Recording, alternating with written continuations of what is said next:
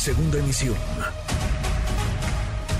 Manuel López San Martín, en MBS Noticias. Por supuesto, hay muchos señalamientos en torno a Genaro García Luna. García Luna, que es culpable ya, decirlo así, porque es el veredicto unánime del jurado en Nueva York. 12 personas, 7 mujeres, 5 hombres lo encontraron culpable, culpable de narcotráfico, culpable de delincuencia organizada y culpable por falsear declaraciones. Pero ¿Con Genaro García Luna se termina esta historia o más bien es la punta del iceberg? García Luna tenía solo un superior jerárquico como secretario de seguridad. El presidente de la República solo respondía a un hombre, a Felipe Calderón. ¿Cómo y por qué?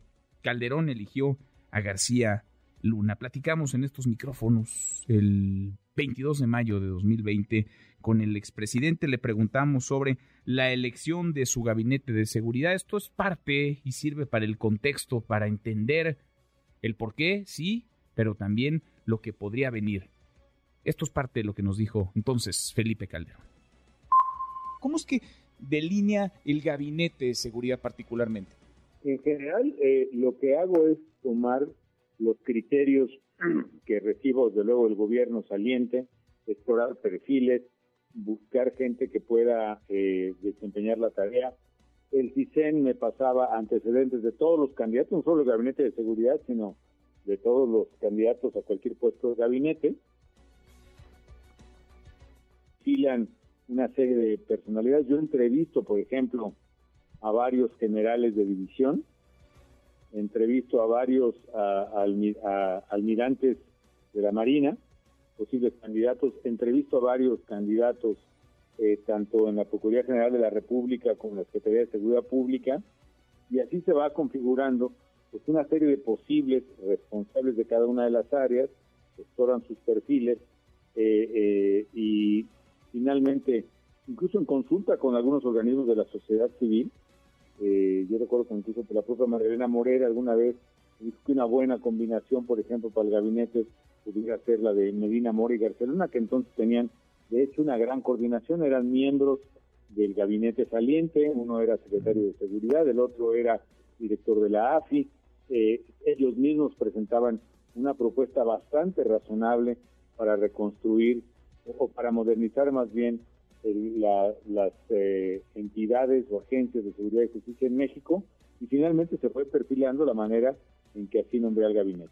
Así eligió Felipe Calderón a Genaro García Luna. Me recomendaron a Medina Mora y a él, tenían ya gran coordinación, nos dijo el expresidente, el CISEN me pasó antecedentes de todos los candidatos, una charla de mayo de 2020, pero que es pertinente y es vigente, sobre todo por lo que ha ocurrido en Nueva York con Genaro García Luna. Habrá tiempo ya para dimensionarlo. El secretario de Seguridad Pública Federal trabajaba para el cártel de Sinaloa y su único superior jerárquico era el presidente. Estuvo seis años y quien lo nombró, Felipe Calderón, no supo nada o se lo permitió.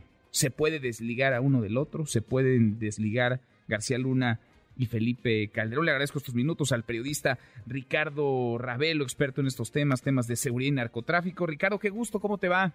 Hola Manuel, buenas tardes, a la orden. Gracias como siempre, Ricardo, muchas gracias por platicar con nosotros. He encontrado culpable, cinco de cinco, cinco acusaciones, cinco cargos y en los cinco culpable Genaro García Luna. ¿Ahí termina esta historia, Ricardo, o estamos viendo apenas la punta del iceberg? ¿Cómo lo ves?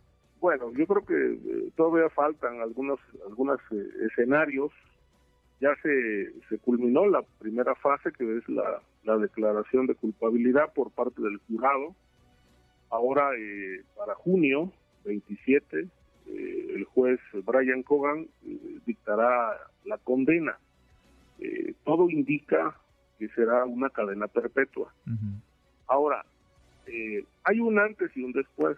Es decir, eh, antes del juicio, eh, la postura o la posición de García Luna era enfrentar el juicio, no, no aceptar culpabilidad y este y esperar a que bueno se le demostrara las acusaciones.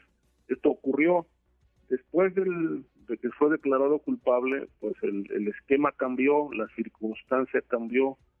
Hoy Genaro García Luna ya no tiene nada que perder.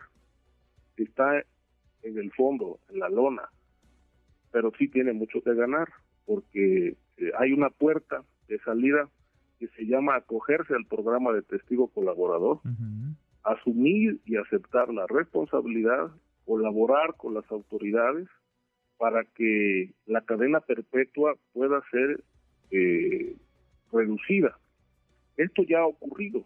el caso más reciente que recuerdo es el de Damaso López, el licenciado, miembro del cártel de Sinaloa, este, que fue condenado a cadena perpetua y después de declarar este, lo que sabía sobre la organización criminal y aportar detalles, por ejemplo, de cómo se fugó el Chapo Guzmán del penal de La Palma, con toda la red de complicidades eh, de funcionarios, este, bueno, pues la, pena, la cadena perpetua se redujo a 10 años.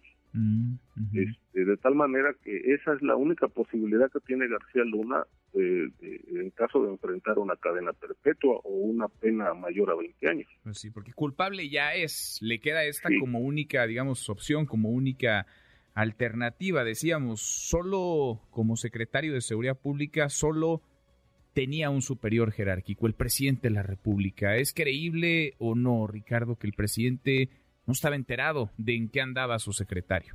a mí me parece una postura infantil. Yo no sé a quién le quiere ver la cara a Felipe Calderón, pero es muy infantil, es muy, no sé, hay muchos calificativos, me quedo con ese. Es muy infantil eh, pensar que, el presidente, el hombre más informado, eh, el país no estuviera al tanto de los pasos que había dado y que estaba dando durante su sexenio el hombre de quien dependía eh, la guerra contra el narcotráfico. Es el segundo hombre más poderoso del sexenio, eh, porque de él dependían los operativos, la investigación este, fina para dar con los grupos criminales. Lo que hoy queda claro es que aquella guerra fue una simulación, yo tendría que preguntarle a Calderón qué fue lo que combatió, porque los cárteles ahí siguen, se internacionalizaron, todos los casos que, consignaron ante jueces se cayeron porque nunca probaron absolutamente nada. Ejemplo, el Michoacanazo, la operación limpieza, todo el mundo salió de la cárcel, no hay un solo preso desde el sexenio Calderón por temas de criminalidad. Los casos eh, se derrumbaron por falta de pruebas y hasta su entonces eh, la entonces eh, titular de la PGR, Marisela Morales, este, a quien luego premiaron con un consulado en, Italia, este, pues bueno, la acusaron de, fabricar expedientes contra enemigos del régimen con testigos falsos, con testimonios falsos.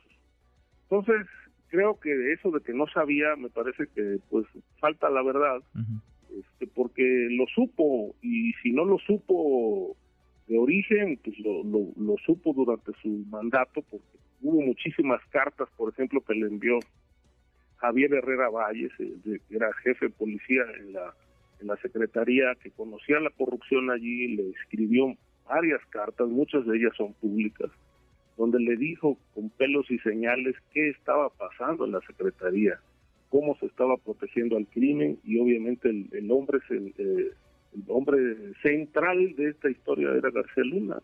El general de Aguajare, por otro lado, a nivel privado, le dio a conocer también pormenores de estos vínculos y Felipe Calderón simplemente desoyó todo esto. Herrera Valles fue encarcelado y torturado y el general de Aguajare también.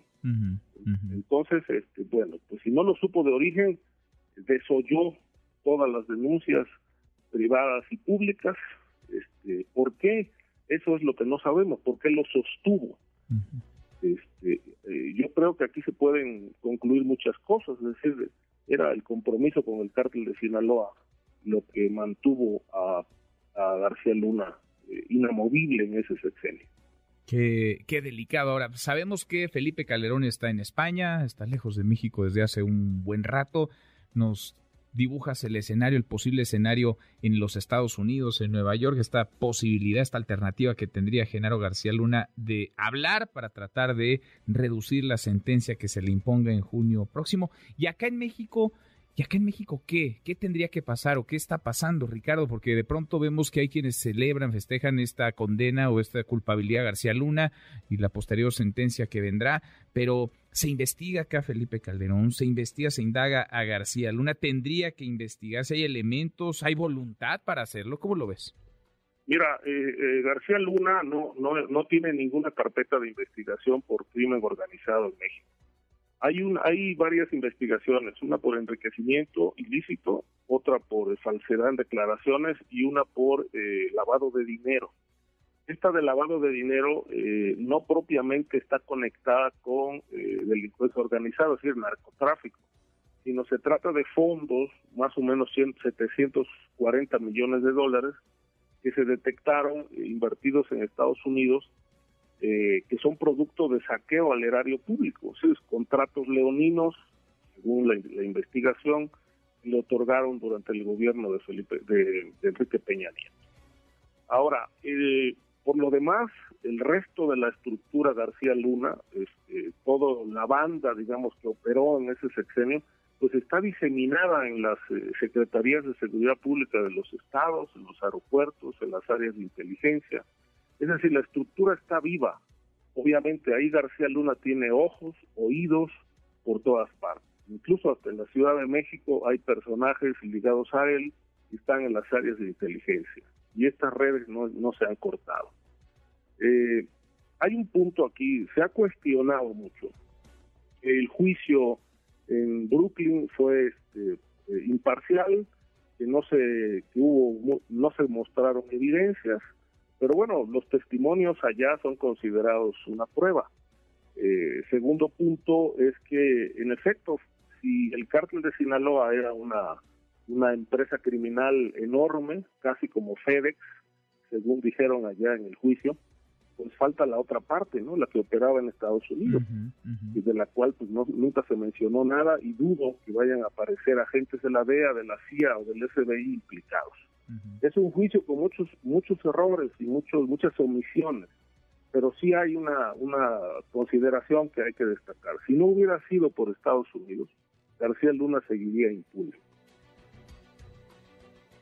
Al cual, aunque bien apuntas, parece de pronto que la corrupción, los malos, eh, los sobornos, las cómplices estuvieran solamente de este lado de la frontera y no hubiera cómplices, negocios, corruptelas al norte del río Bravo. En fin, le queda mucho todavía por delante a esta, a esta historia. Ricardo, como siempre, te agradezco, es un gusto escucharte. Gracias. Buenas tardes, Manuel. Gracias, muy buenas tardes. Redes sociales para que siga en contacto: Twitter, Facebook y TikTok. M. López San Martín.